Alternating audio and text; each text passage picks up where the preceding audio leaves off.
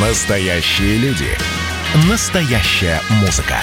Настоящие новости. Радио «Комсомольская правда». Радио про настоящее. 97,2 FM. эм. Был бы повод.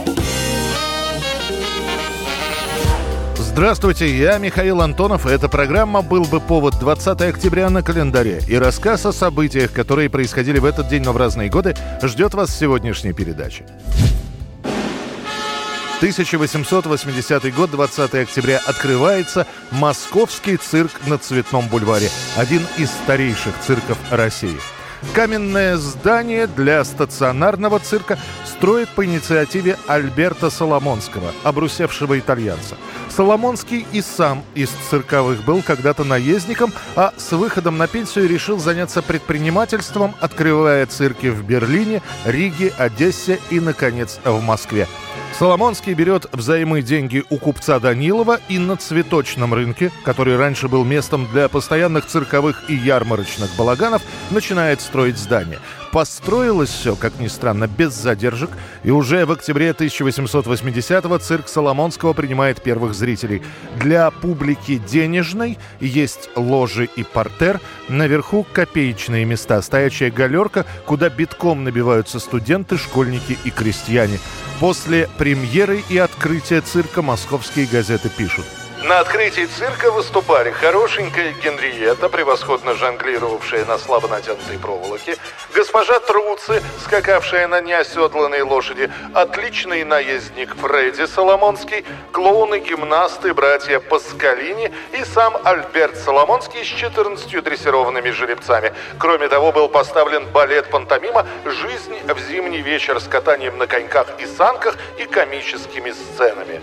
Первый вырученный рубль за цирковое представление Альберт Соломонский повесит у кассы в рамочку на удачу. Вы знаете, что такое цирк? Это сила, Вы смелость, говорили- красота, ученые куры или, скажем, петух-математик. Знает подлец таблицу умножения. Практически до самой Первой мировой войны московский цирк – одно из популярнейших мест для отдыха. 20 октября 1916 года на Севастопольском рейде в полумиле от берега на линкоре «Императрица Мария» взрывается пороховой погреб. Корабль идет на дно. Погибнут 225 человек, еще около сотни с тяжелейшими ранениями удастся спасти. Операцией по спасению руководит лично Александр Колчак. После этого начинается расследование причин взрыва. Комиссией рассматриваются три наиболее вероятные причины. Самовозгорание пороха, небрежность в обращении с огнем или с самим порохом и, наконец, злой умысел или диверсия. Расследование так и не будет доведено до конца, помешает революция, но за год с небольшим все-таки наиболее состоятельной версией будет считаться именно диверсия. И даже назовут организатора взрыва немецкого разведчика Виктора Вермана.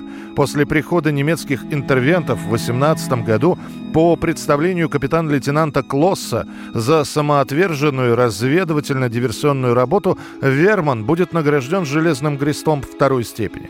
Говорят, что награда была именно за подрыв линкора. Вернон останется в России после революции. Как шпион его разоблачит уже ГПУ. Виктор Верман будет арестован, после чего депортирован на родину, где его следы затеряются. А затонувшую императрицу Мария поднимут со дна лишь в 1918 году.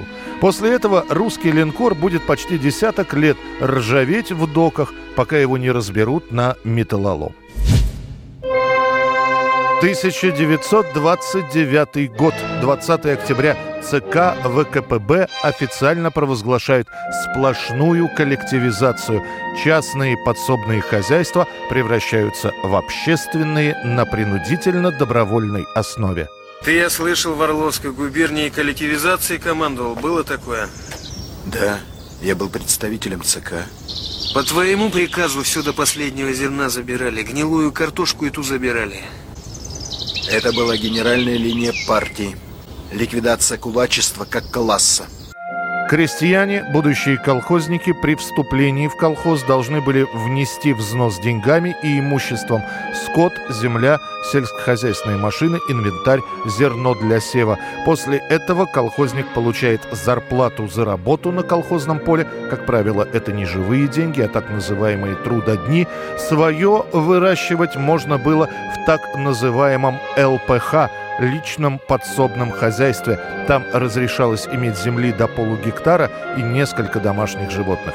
Правда, идти в колхозы не спешили. И вот появляется сначала постановление о сплошной коллективизации, а спустя несколько месяцев выходит еще один документ о темпе коллективизации и мерах помощи государства колхозному строительству. В деревнях и селах начинается раскулачивание и, по сути, принудительный набор людей в колхозы. Специально для этого в деревню направляют 25 тысяч коммунистов. Это так называемые 25 пятитысячники. Отпущай, за раз привезем хлеб. Мы тут э, ночкой э, трошки про себя посоветовались и решили отвесь хлеб. Чего греха таить. Хотели попридержать пашаничку. Вот и давно бы так. Ну, пожалуйста, ну отпущай нас. Так идите, идите. Ну, ну вот оно и ладно. За это же время происходит 7 тысяч массовых выступлений против колхозов. Только в Московской области зафиксировано 134 мятежа. В них участвует 22 тысячи человек.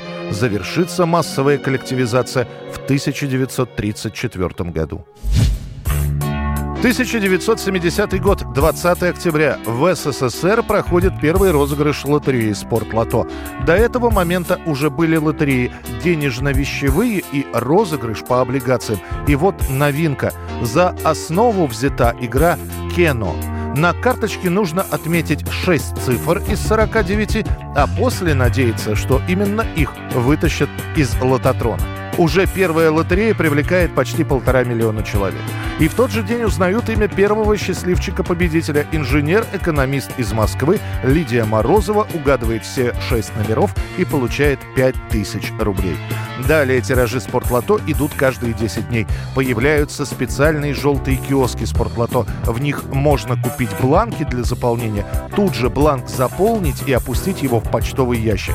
Сначала спортлото – это игра только для Москвы, позже начинают присоединяться другие города – Баку, Ереван, Одесса, Львов, Киев, Таллин, Запорожье, Свердловск, Ростов-на-Дону и Ленинград – Первые тиражи спортлото не показывают. Результаты игры на следующий день печатают газеты. Телетрансляции начнутся лишь в 1974 году. К тому времени в спортлото играют практически все города СССР. Научные журналы печатают материалы о математических стратегиях выигрышей. А в 1976 году к варианту игры 6 из 49 добавится новый 5 из 36. Играйте, дорогие люди, в спортлото. За это не осудит вас никто. Ну а для многих спорт лото это не только погоня за выигрышем, но и узнаваемая музыка. Телевизионные розыгрыши лотереи сопровождаются мелодией «Воздушная кукуруза» в исполнении ансамбля под управлением Мещерина.